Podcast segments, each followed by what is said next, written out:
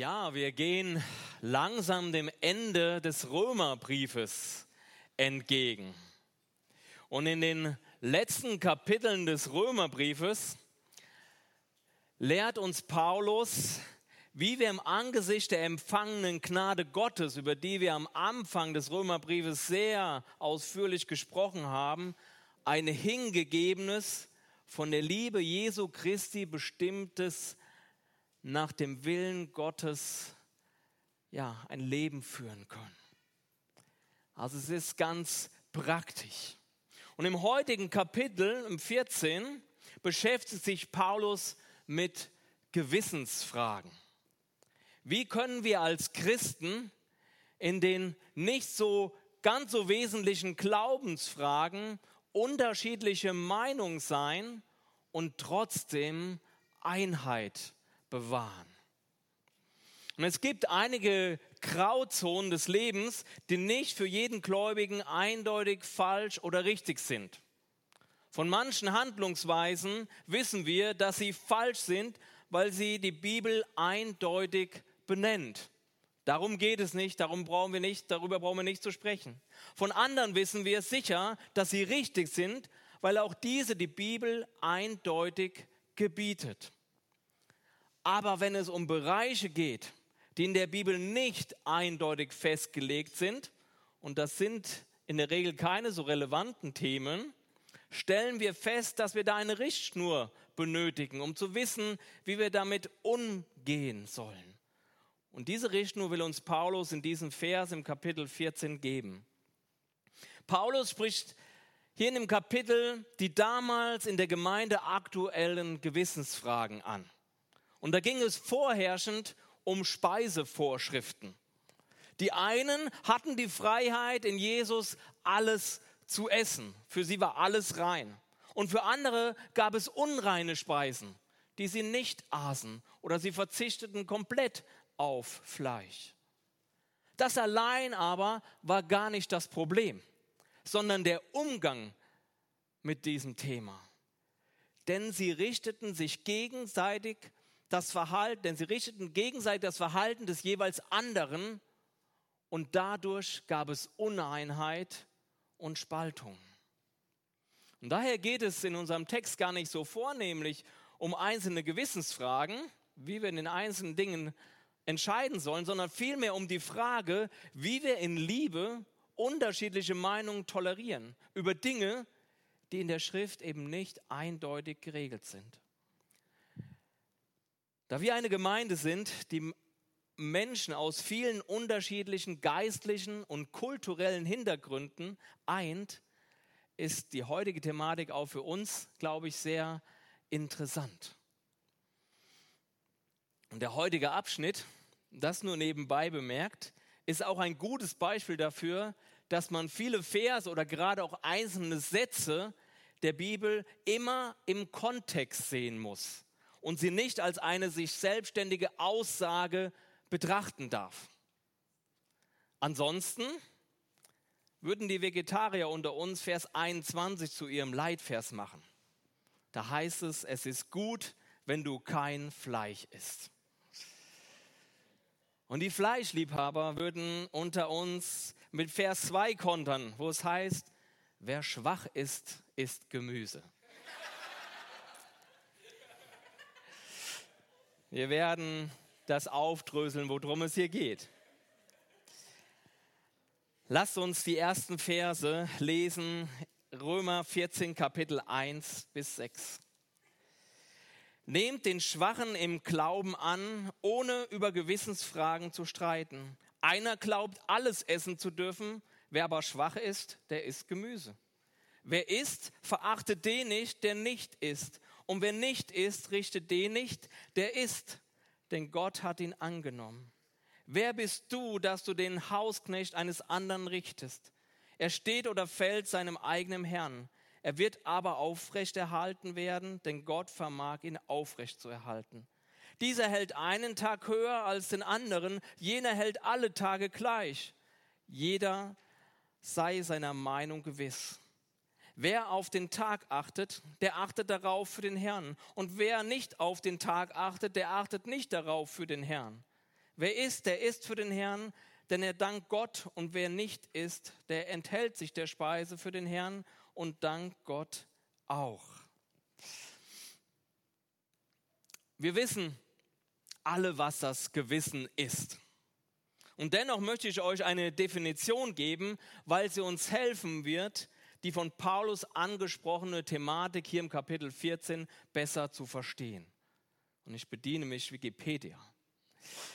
Das Gewissen wird im Allgemeinen als eine besondere Instanz im menschlichen Bewusstsein angesehen, die bestimmt, wie man urteilen soll und die anzeigt, ob eine Handlungsweise mit demjenigen übereinstimmt bzw. nicht übereinstimmt, was ein Mensch als für richtig und stimmig ansieht.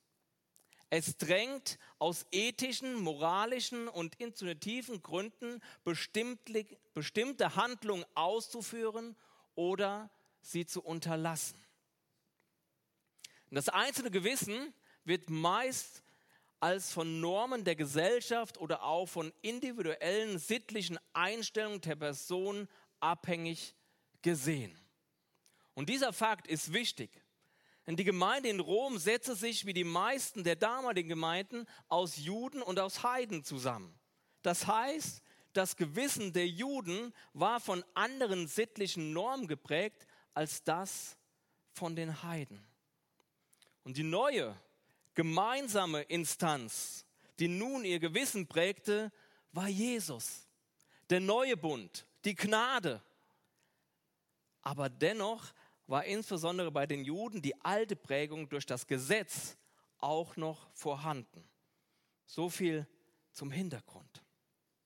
Als Schwache werden hier interessanterweise in unserem Text beispielhaft diejenigen bezeichnet, die aufgrund ihres Gewissens kein Fleisch essen. Vielleicht, weil sie befürchteten, dass es Götzenopferfleisch sein kann oder weil es nicht koscher war und sie sich noch an die jüdischen Speisevorschriften und Traditionen halten wollten, beziehungsweise ihr Gewissen davon noch geprägt war. Schwach deshalb, weil sie noch nicht in der Freiheit lebten, die Jesus ihnen geschenkt hat. Sie haben ihr Verhalten noch dem Gesetz unterworfen, von dem Jesus sie eigentlich befreit hatte. Schwach sind aber auch im Allgemeinen diejenigen, damals wie heute, die noch jung im Glauben sind. Diejenigen, die erst kürzlich sich für ein Leben mit Jesus entschieden haben. Aber es können auch Gläubige sein, die keine gute Lehre haben und gewissermaßen unterernährt sind und deswegen schwach sind. Warum auch immer Geschwister schwach sind, diejenigen, die stark sind, heißt es hier, sollen sie annehmen und unterstützen und sie nicht verachten oder sie für ihr schwaches Verhalten richten. Und das sollte als selbstverständlich gelten, aber offensichtlich war dies damals in Rom der Fall, dass diejenigen, die die Freiheit hatten, alles zu essen, sich über die erhoben, die aufgrund ihres Gewissens kein Fleisch aßen. Aber interessanterweise war es andersrum genauso. Diejenigen, die kein Fleisch aßen, richteten diejenigen, die die Freiheit hatten, alles zu essen. Ihnen war das Gesetz noch so wichtig und sie konnten nicht verstehen, warum ihre Brüder oder Schwestern Fleisch aßen, wenn es doch nach dem Gesetz verboten war.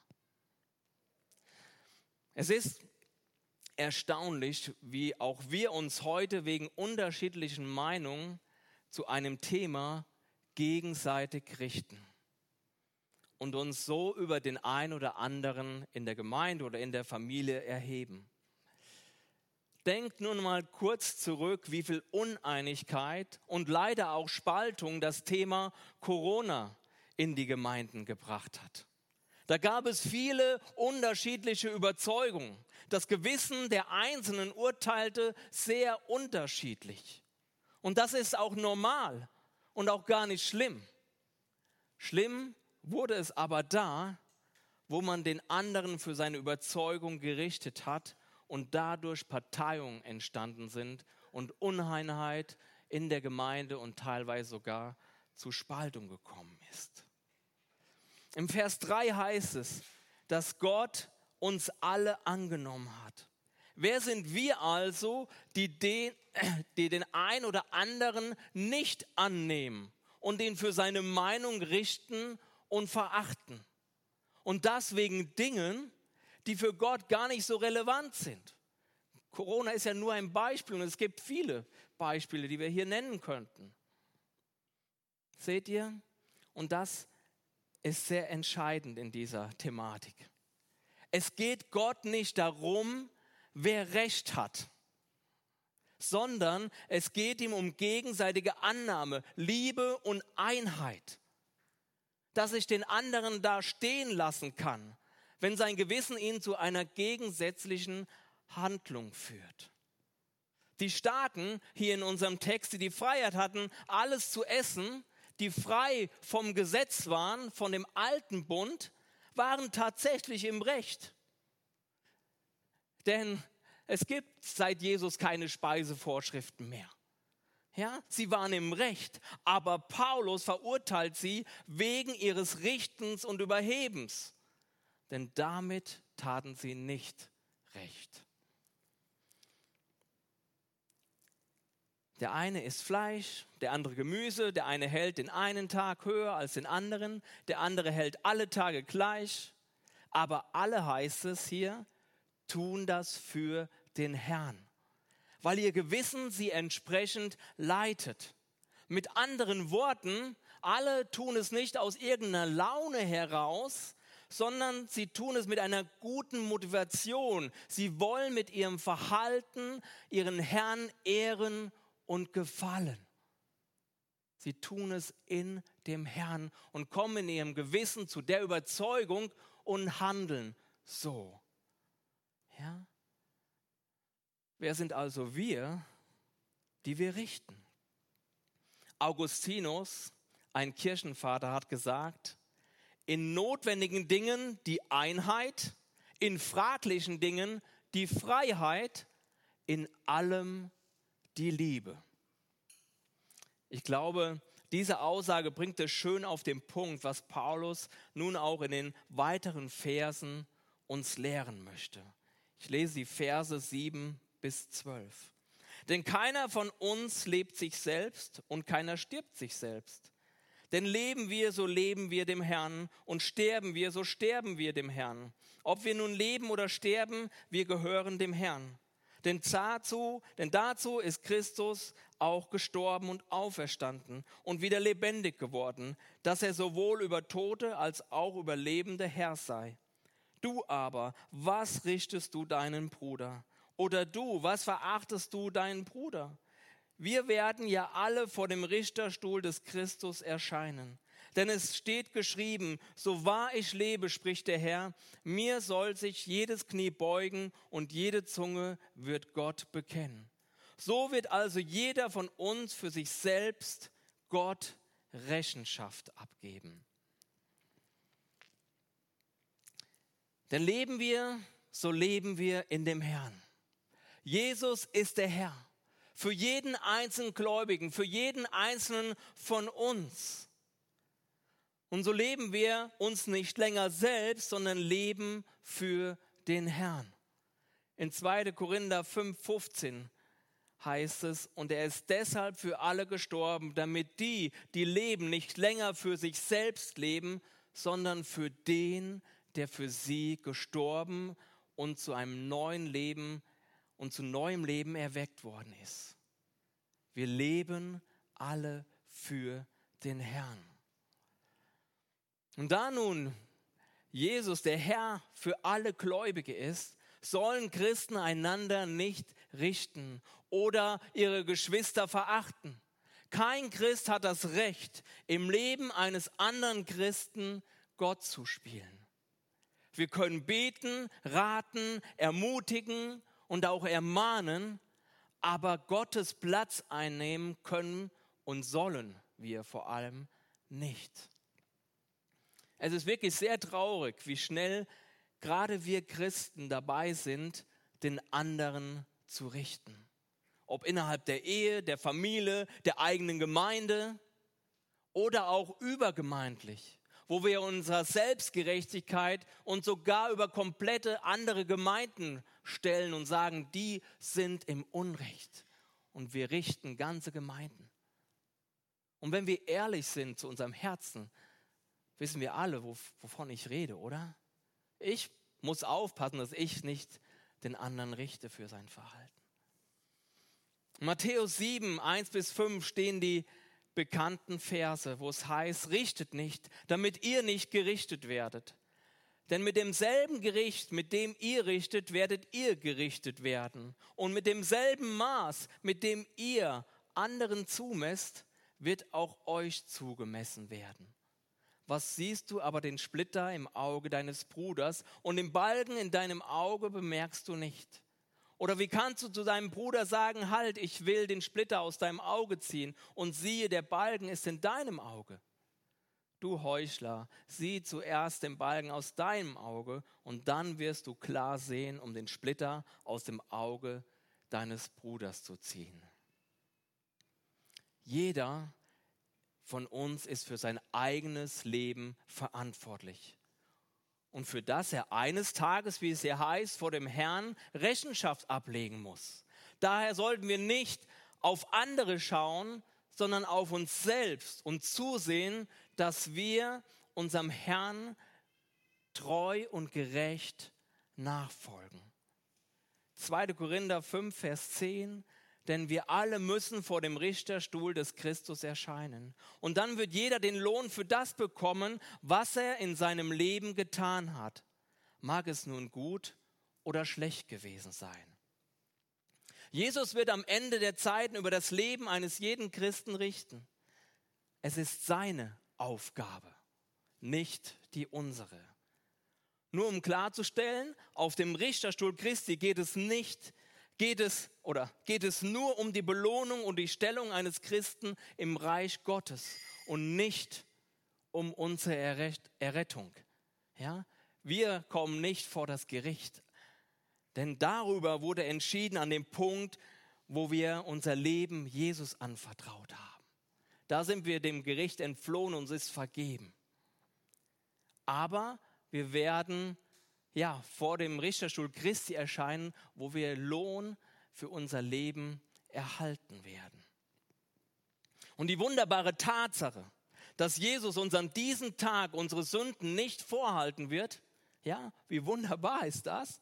Weil er die schon lange zuvor uns vergeben hat, ja, sollte uns aber nicht dazu verleiten, ein laues Leben zu führen. So nach dem Motto, wir sind ja durch, so lass uns leben. Wir sollten uns vielmehr gewiss sein, dass unser jetziges Leben Auswirkungen auf unsere Ewigkeit hat. Und daher ein hingegebenes Leben in Gerechtigkeit und Treue zum Herrn zu leben. Wir lesen den zweiten Abschnitt bis zum Ende des Kapitels 13 bis 23. Darum lasst uns nicht mehr einander richten, sondern das richtet vielmehr, dass dem Bruder weder ein Anstoß noch ein Ärgernis in den Weg gestellt wird. Ich weiß und ich bin überzeugt in dem Herrn Jesus, dass nichts an für sich unrein ist, sondern es ist nur für den unrein, der etwas für unrein hält. Wenn aber dein Bruder um einer Speise willen betrübt wird, so wandelst du nicht mehr gemäß der Liebe verdirbt mit deiner Speise nicht denjenigen, für den Christus gestorben ist. So soll nun euer Bestes nicht verlästert werden. Denn das Reich Gottes ist nicht Essen und Trinken, sondern Gerechtigkeit, Friede und Freude im Heiligen Geist. Wer darin Christus dient, der ist Gott wohlgefällig und auch von den Menschen geschätzt. So lasst uns nun nach dem streben, was zum Frieden und zur gegenseitigen Erbauung dient. Zerstöre nicht wegen einer Speise das Werk Gottes. Es ist zwar alles rein, aber es ist demjenigen schädlich, der es mit Anstoß isst. Es ist gut, wenn du kein Fleisch isst und keinen Wein trinkst, noch sonst etwas tust, woran dein Bruder Anstoß oder Ärgernis nehmen oder schwach werden könnte. Du hast Glauben, habe ihn für dich selbst vor Gott. Glückselig, wer sich selbst nicht verurteilt in dem, was er gut heißt. Wer aber zweifelt, der ist verurteilt, wenn er doch ist, weil es nicht aus Glauben geschieht. Alles aber, was nicht aus Glauben geschieht, ist Sünde. Darum, so fängt dieser Abschnitt an, weil wir nun wissen, dass es uns nicht zusteht, unsere Geschwister zu richten, lasst uns mit dem Richten und Verurteilen aufhören. Lasst uns wachsam sein. So schnell kommen wir da rein, dass wir uns über den anderen erheben. Stattdessen lasst uns unser eigenes Verhalten prüfen und darauf achten, alles zu vermeiden, was meine Schwester oder mein Bruder zu Fall bringen könnte. Paulus ist davon überzeugt, heißt es hier, dass nichts an für sich unrein ist, sondern es nur für den unrein ist, der es, der etwas für unrein hält. Und wenn es so ist, in diesem Falle sollte ich auf meinen Bruder, meine Schwester Rücksicht nehmen, damit meine Freiheit, die ich habe, dem Schwachen nicht zum Anstoß wird. Und wenn wir uns doch noch die Freiheit nehmen, ohne auf den Schwachen Rücksicht zu nehmen, dann handeln wir nicht gemäß der Liebe. Da ziehen wir es einfach kaltherzig durch und achten nicht auf den Nächsten.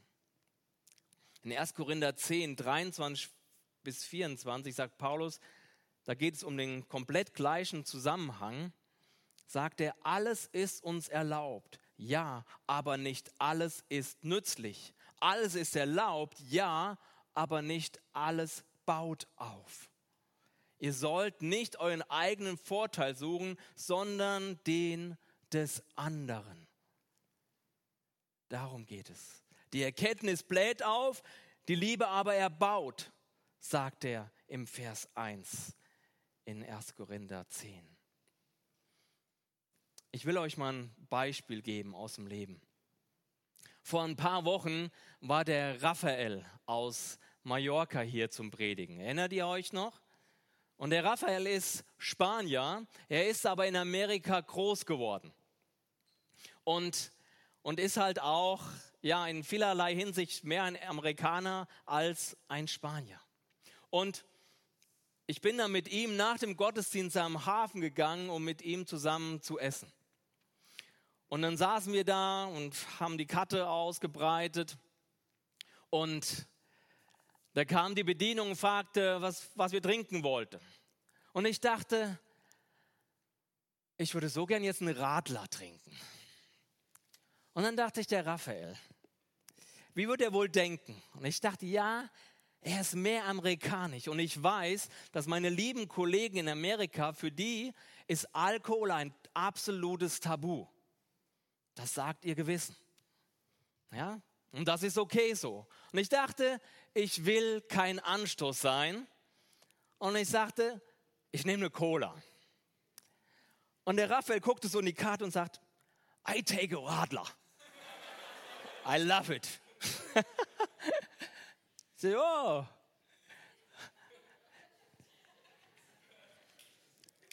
Ja, wir wissen manchmal nicht, wie der andere tickt und was sein Gewissen sagt, aber da, wo es vielleicht fraglich ist oder da, wo wir es wissen, sollten wir einfach Rücksicht nehmen. Ja, ich habe da nicht meinen eigenen Vorteil gesucht, sondern ich habe gedacht, okay, ich will kein Anstoß sein, ich trinke eine Cola und ist gut. Ja?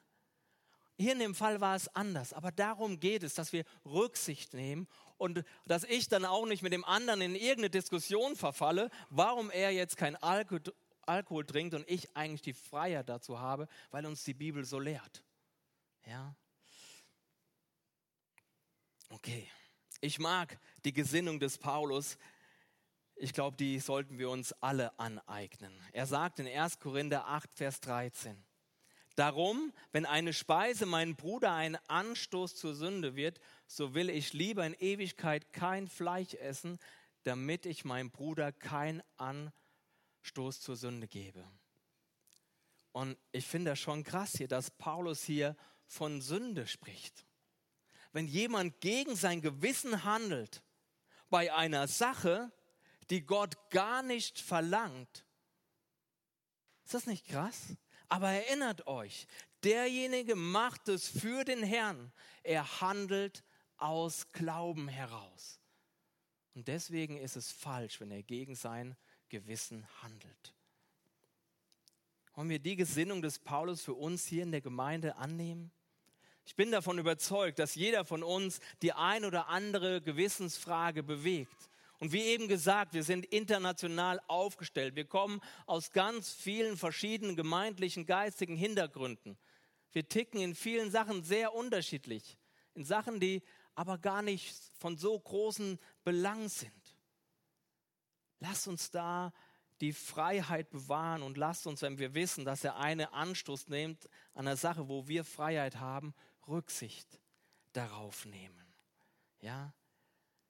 Denn die Frage ist immer, nehme ich mir einfach die Freiheit, weil ich sie habe, oder suche ich, ja, suche ich meinen eigenen Vorteil oder nehme ich Rücksicht in dem Wissen, dass es ein echtes Problem für den anderen sein kann. Im Vers 16 heißt es, so soll nun euer Bestes nicht verlästert werden. Ja, er spricht hier zu den Starken. Die Freiheit in Jesus, die Freiheit vom Gesetz ist unser Bestes. Ja, dass wir in der Gnade leben, dass wir erlöst sind, dass wir nicht irgendwelche Regeln halten müssen, um Erlösung zu finden. Aber wenn wir die Freiheit nutzen, um einen anderen zu Fall bringen, dann gerät unsere Freiheit, die Freiheit Jesu im Verruf und das sollten wir vermeiden. Zum Ende des Kapitels lenkt Paulus dann das Blick, den Blick auf das Wesentliche. Da heißt es denn, das Reich Gottes ist nicht Essen und Trinken. Ja, also mit anderen Worten, es geht nicht alles um diese Fragen. Das ist gar nicht so relevant, sondern Gerechtigkeit, Friede und Freude im Heiligen Geist. Wer darin Christus dient, der ist Gott wohlgefällig und auch von den Menschen geschätzt. So lasst uns nun nach dem streben, was zum Frieden und zur gegenseitigen Erbauung dient. Darum geht's. Wir sollen uns nicht in leere Diskussionen zu den verschiedenen Gewissensfragen verlieren. Manchmal tun wir das ganz gerne. Ja? Paulus hat uns aufgezeigt, wie wir damit in Liebe umgehen sollen, um Einheit in der Familie und insbesondere in der Gemeinde zu bewahren. Vielmehr sollen wir nach Gerechtigkeit, Friede, nach gegenseitiger Erbauung und Freude im Heiligen Geist streben. Dann machen wir nichts falsch. Zu keiner Zeit. Und darin sollen wir Gott dienen und deswegen soll auch das unser Fokus sein. So leben wir, heißt es hier, vor Gott wohlgefällig und werden auch von den Menschen geachtet.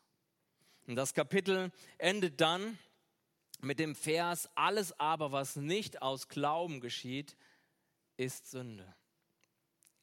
Wir haben eben gehört den Vers, leben wir, so leben wir in dem Herrn. Ja, unser Gewissen ist von Jesus geprägt. Und so, so werden wir über eine Sache, die wir mit unserem Gewissen beurteilen müssen, die nicht klar geregelt ist, entweder ruhig werden und sie dann im Herrn im Glauben leben, oder wir werden unruhig. Und wenn wir dann versuchen, unser Verhalten vor uns selbst und vor anderen zu rechtfertigen, dann ist es in der Regel falsch und somit Sünde. Aber wie zum Anfang gesagt, alles, was für unser Leben und unsere Beziehung zu Jesus wesentlich ist, ist in Gottes Wort niedergeschrieben. Und für viele andere fraglichen, alltäglichen äh, ja, Fragen des alltäglichen Lebens gibt uns Paulus hier eine Richtschnur, die uns die Freiheit gibt, im Herrn zu entscheiden. Im Herrn ist das Wesentliche. Aber wir müssen immer wissen, dass mein eigenes Gewissen nicht das Maß für alle anderen ist. Und so müssen wir nicht nur selbst in uns die Freiheit haben, sondern wir müssen auch den anderen Personen die Freiheit schenken, nach seinem Gewissen zu handeln und vor allem auch darauf Rücksicht zu nehmen. Denkt an die Worte von Augustinus in den notwendigen Dingen die Einheit, in falschen, in, in falschen, in fraglichen Dingen die Freiheit, in allem die Liebe. Amen. Herr, ich danke dir, dass du uns dein Wort gibst, Herr, und dass du in deinem Wort alles niedergeschrieben hast, was für uns wichtig ist, Herr. Die wirklich relevanten Themen, Herr, die hast du uns klar benannt, Herr. Aber das Leben ist so vielseitig, Herr, und so viele Fragen bewegen uns. Und ich danke dir, Herr, dass, dass du kein, kein Gott bist, der ja gerade im neuen Bund ein Riesenregelwerk aufstellt, sondern du hast Prinzipien festgelegt, wie die Liebe, Herr, wo wir uns nachrichten müssen. Herr, wenn du alles in unserem Leben regeln wolltest, Herr, dann wäre die Bibel zehnmal so dick. Herr, das ging gar nicht. Aber ich danke dir, Herr, dass du es bist, der in uns lebt und dass du es auch bist, der unser Gewissen prägt. Deswegen helf uns wirklich, ja, im Herrn, in dir zu leben. Weil dann dürfen wir sicher sein, dass wir richtig auch entscheiden, Herr. Und ich danke dir, dass du uns da Freiheit gibst in den Dingen, Herr. Herr, du willst uns nicht irgendwas überstülpen, sondern du willst, dass wir in Liebe handeln und miteinander umgehen und in Einheit. Herr, und ich bitte dich auch um Vergebung. Ich bitte dich um Vergebung für mich, wo ich mich über andere stelle und sie richte, Herr. Und du weißt, wo jeder andere da Fehler gemacht hat, Herr. Wo er seine eigene Überzeugung, Herr, ja, über andere drüber stülpt und vielleicht auch verlangt, danach zu leben, Herr. Und wenn nicht, er sie dann richtet, Herr. Ich bitte dich, Herr, dass wir in diesen fraglichen Dingen, die nicht klar geregelt sind, wirklich diese Freiheit haben und aufeinander Rücksicht nehmen, Herr. Wir preisen dich und beten dich an und bitten dich, Herr, dass du diese Wahrheit, die du uns heute lehrst, Herr, dass sie richtig in unserem Herzen ankommt. Und ich weiß, da gibt es viele Dinge, die auch Satan einfach verdrehen kann. Und ich bete dich, bitte dich besonders hier in diesem Text dagegen. Bitte dich, Herr, dass du die Wahrheit offenbarst und dass nichts anderes als die Wahrheit in unserem Herzen bleibt. Amen.